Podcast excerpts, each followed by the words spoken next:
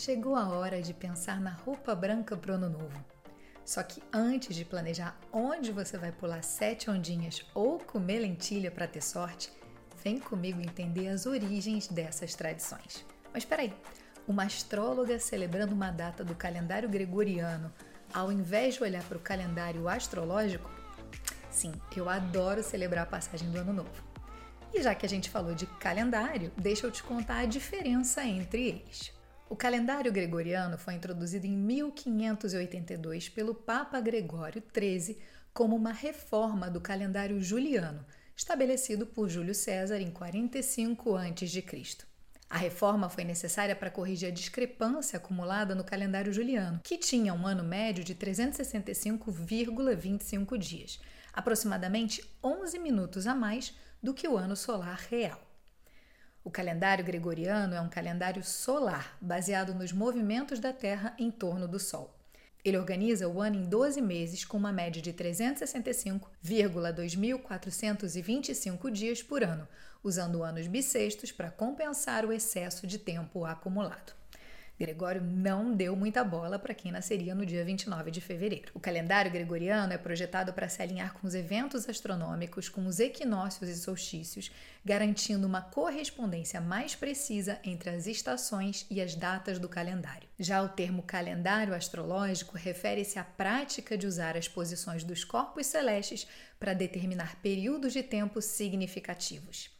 A astrologia é uma prática antiga que associa os movimentos dos planetas e outros corpos celestes aos eventos e influências na vida humana aqui embaixo no planeta azul. Diferente do calendário gregoriano, que celebra o início de um novo ano no dia 1 de janeiro, o calendário astrológico se inicia no dia 20 de março de cada ano, quando o Sol ingressa no signo de Ares. E eu comemoro o Ano Novo nessa data também. O ingresso do Sol em Ares marca o início do ano astrológico. Esse evento ocorre no equinócio vernal, quando o dia e a noite têm aproximadamente a mesma duração. O equinócio de primavera no hemisfério norte e de outono no hemisfério sul são momentos em que o Sol cruza o equador celeste. O ingresso do Sol em Ares representa o ponto de partida do zodíaco, simbolizando um novo ciclo e o renascimento da natureza na primavera. Por conta disso, esse é o período propício para iniciar novos projetos, estabelecer metas e buscar atividades que expressem tanto a nossa vitalidade quanto a nossa coragem. Bora falar agora do que acontece no dia 1 de janeiro? A chegada do Ano Novo é marcada por uma variedade de tradições e rituais que refletem a diversidade cultural e as crenças de diferentes sociedades ao redor do mundo. Eu vou te mostrar aqui algumas dessas tradições e suas verdadeiras origens. Roupas brancas.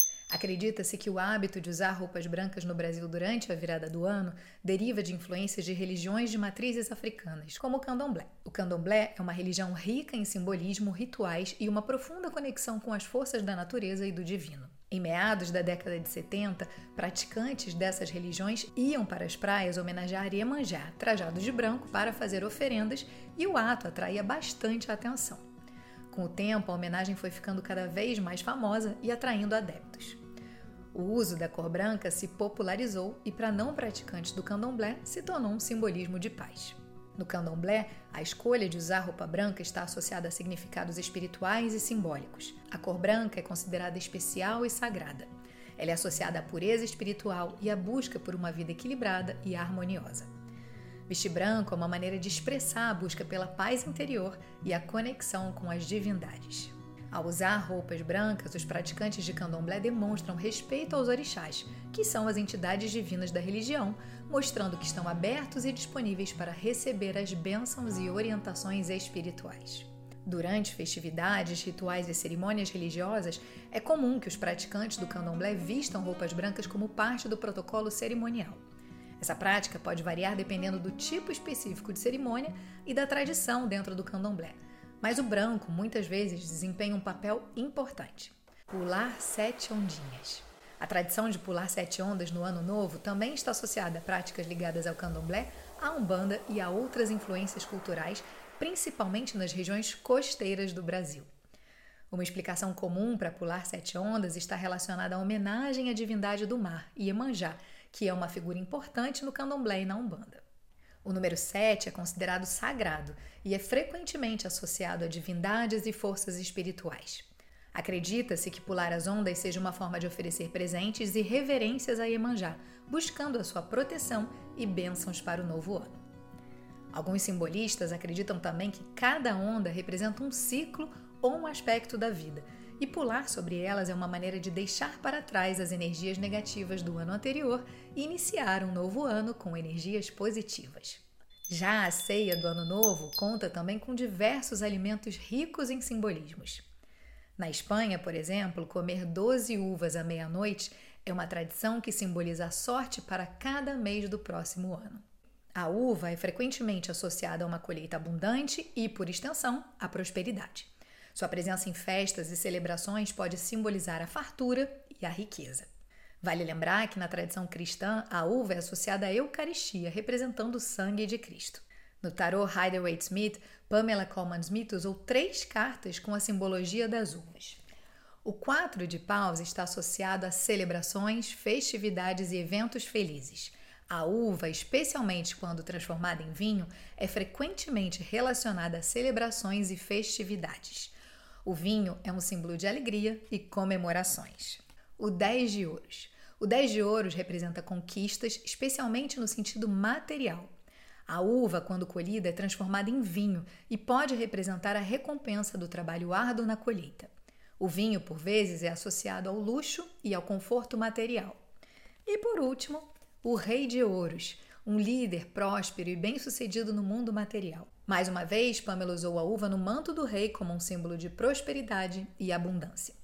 Essa associação simbólica da uva nessas três cartas enriquece as interpretações das cartas do tarô, proporcionando uma conexão mais profunda com elementos da natureza e da vida cotidiana. Lentilha. A lentilha é uma leguminosa que, em diversas culturas e tradições, é associada a simbolismos positivos e é frequentemente consumida em momentos especiais, especialmente durante o Ano Novo em culturas do sul da Europa e da América Latina. Sua forma redonda e pequena é vista como semelhante a moedas, simbolizando abundância financeira, prosperidade e riqueza. Muitas culturas acreditam que consumir lentilhas durante a virada do ano atrai boa sorte e prosperidade para o ano que vem por aí. Lenticchie di Capodanno é a expressão italiana para lentilhas de ano novo. Na Itália, as lentilhas são frequentemente servidas com cotechino ou zampone, que são tipos de embutidos de carne de porco. Essas carnes são escolhidas não apenas pelo seu sabor, mas também porque os porcos simbolizam abundância e prosperidade em algumas culturas. Romã. Em algumas tradições cristãs, a romã é frequentemente vista como um símbolo de fertilidade e abundância devido à grande quantidade de sementes contidas no seu interior. Acredita-se que a profusão de sementes simbolize a prosperidade e a multiplicação da descendência. Na mitologia grega, romã está vinculada à história de Perséfone, que comeu sementes de romã no submundo ligando-se a Hades. Como resultado, ela teve que passar parte do ano no submundo, simbolizando as estações do ano e a renovação cíclica. A tradição de dar uma romã como presente durante eventos auspiciosos, como casamentos ou Ano Novo, é comum em algumas regiões do mundo que a consideram como um talismã de boa sorte. No tarô Rider-Waite-Smith, Pamela Coleman-Smith usou a romã nas vestimentas de duas ilustrações, a Grã Sacerdotisa e a Imperatriz. Ambas as cartas têm em comum o fato de retratarem mulheres e falarem sobre energia feminina, intuição e mistério. A sacerdotisa representa a intuição, o conhecimento interior e a conexão com o divino.